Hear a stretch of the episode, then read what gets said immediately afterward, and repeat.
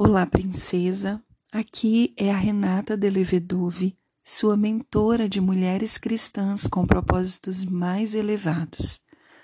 Nós estamos no De Frente para a Luz, um devocional bíblico que nos proporciona a honra de termos a presença da luz divina em nossos corações todos os dias. Nós estamos fazendo a leitura do Evangelho de Jesus segundo escreveu Mateus, o discípulo dando continuidade na leitura do capítulo 26, agora a partir do versículo 17. Quero te convidar então para silenciar o seu interior, quem sabe fechar os seus olhos, se concentrar única e exclusivamente em Deus e unida ao Espírito Santo, ser ministrada nesse momento. Vamos lá?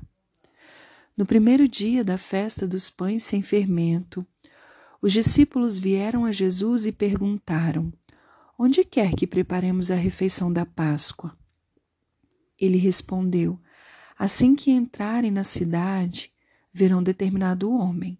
Digam-lhe: O Mestre diz: Meu tempo chegou e comerei em sua casa a refeição da Páscoa com meus discípulos.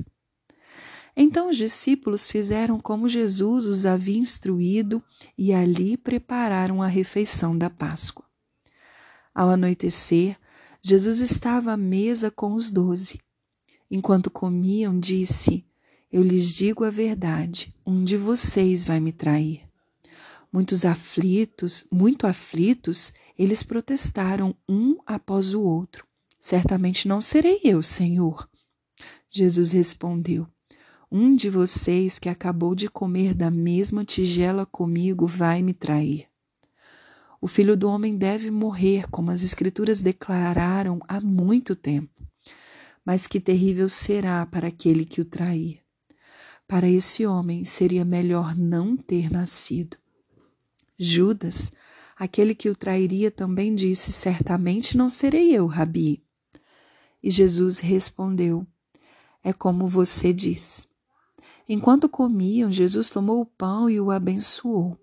Em seguida, partiu em pedaços e deu aos discípulos, dizendo: Tomem e comam, porque este é o meu corpo.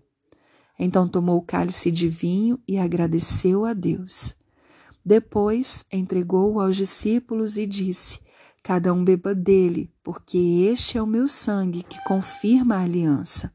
Ele é derramado como sacrifício para perdoar os pecados de muitos. Prestem atenção ao que eu lhes digo. Não voltarei a beber vinho até aquele dia em que com vocês beberei vinho novo no reino de meu Pai. Então cantaram um hino e saíram para o Monte das Oliveiras. No caminho, Jesus disse: Esta noite todos vocês me abandonarão pois as Escrituras dizem: Deus ferirá o pastor e as ovelhas do rebanho serão dispersas. Mas, depois de ressuscitar, irei adiante de vocês a Galiléia. Pedro declarou: Pode ser que todos os outros o abandonem, mas eu jamais o abandonarei. Jesus respondeu: Eu lhes digo a verdade. Esta mesma noite, antes que o galo cante, você me negará três vezes. Pedro, no entanto, insistiu: Mesmo que eu tenha de morrer ao seu lado, jamais o negarei. E todos os outros discípulos disseram o mesmo. Uau! Estamos aqui então chegando na retinha final. Nos momentos que batiam a porta para a morte de Jesus, para os momentos antecedentes à crucificação. Aqui Jesus já celebra a última Páscoa, ele diz, né, reafirma sobre a traição que ele sofreria de um dos discípulos. Ele prediz a negação de Pedro.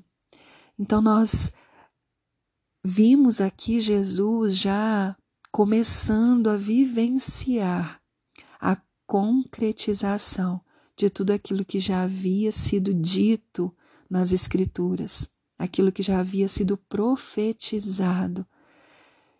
E eu fico imaginando Jesus sabendo de tudo isso, sabendo que Judas, que esteve com ele por três anos, o trairia, que Pedro, seu amigo Pedro, um dos três que ele mais andava, mais investia tempo, negaria Jesus três vezes. Você consegue se colocar no lugar de Jesus? Eu consigo. Mas sabe o que me destacou nesse texto, que eu quero compartilhar com você nesse momento? É o versículo 26, que diz assim: Enquanto comiam, Jesus tomou o pão e o abençoou. Essa primeira parte apenas desse versículo. Jesus tomou o pão e o abençoou. Depois, no versículo 27, nós vamos ver que Jesus tomou o cálice de vinho e agradeceu a Deus. E lá no versículo 30 diz que eles cantaram um hino. Eu nunca tinha prestado atenção lendo esse trecho das Escrituras de forma que saltasse aos meus olhos o que eu quero compartilhar com você nesse momento. Jesus estava ali, celebrando a sua última Páscoa, reafirmando a traição de um dos seus discípulos, predizendo a negação de Pedro, vivendo todo esse momento de dor, de angústia, mas ainda assim Jesus agradeceu, Jesus abençoou, Jesus cantou um hino. O que é que isso diz para mim e para você?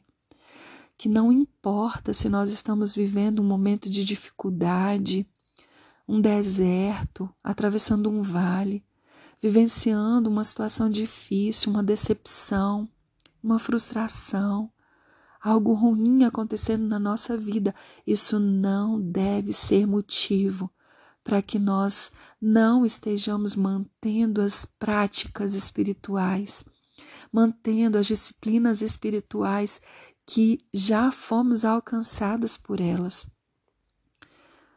Jesus ia comer e ele praticou a disciplina espiritual de abençoar o alimento.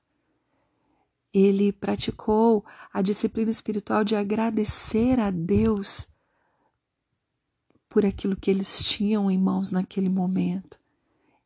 E ele praticou, em meio a tudo isso, a disciplina espiritual de louvar a Deus. As dificuldades que nós enfrentamos não devem ser de forma nenhuma motivo para justificar o fato de não mantermos aquilo que faz parte de uma disciplina espiritual que nos mantém vivas, ativas, em desenvolvimento, independente, princesa, da situação que você esteja atravessando nesse dia, nessa semana, nesse mês, nesse momento. Continue abençoando, agradecendo, louvando. Continue praticando os seus momentos de devoção a Deus. Continue fazendo bem. Continue transbordando na vida de pessoas. Mantenha as práticas espirituais, independente do momento do processo que você está atravessando. Jesus fez isso e Ele é nosso modelo.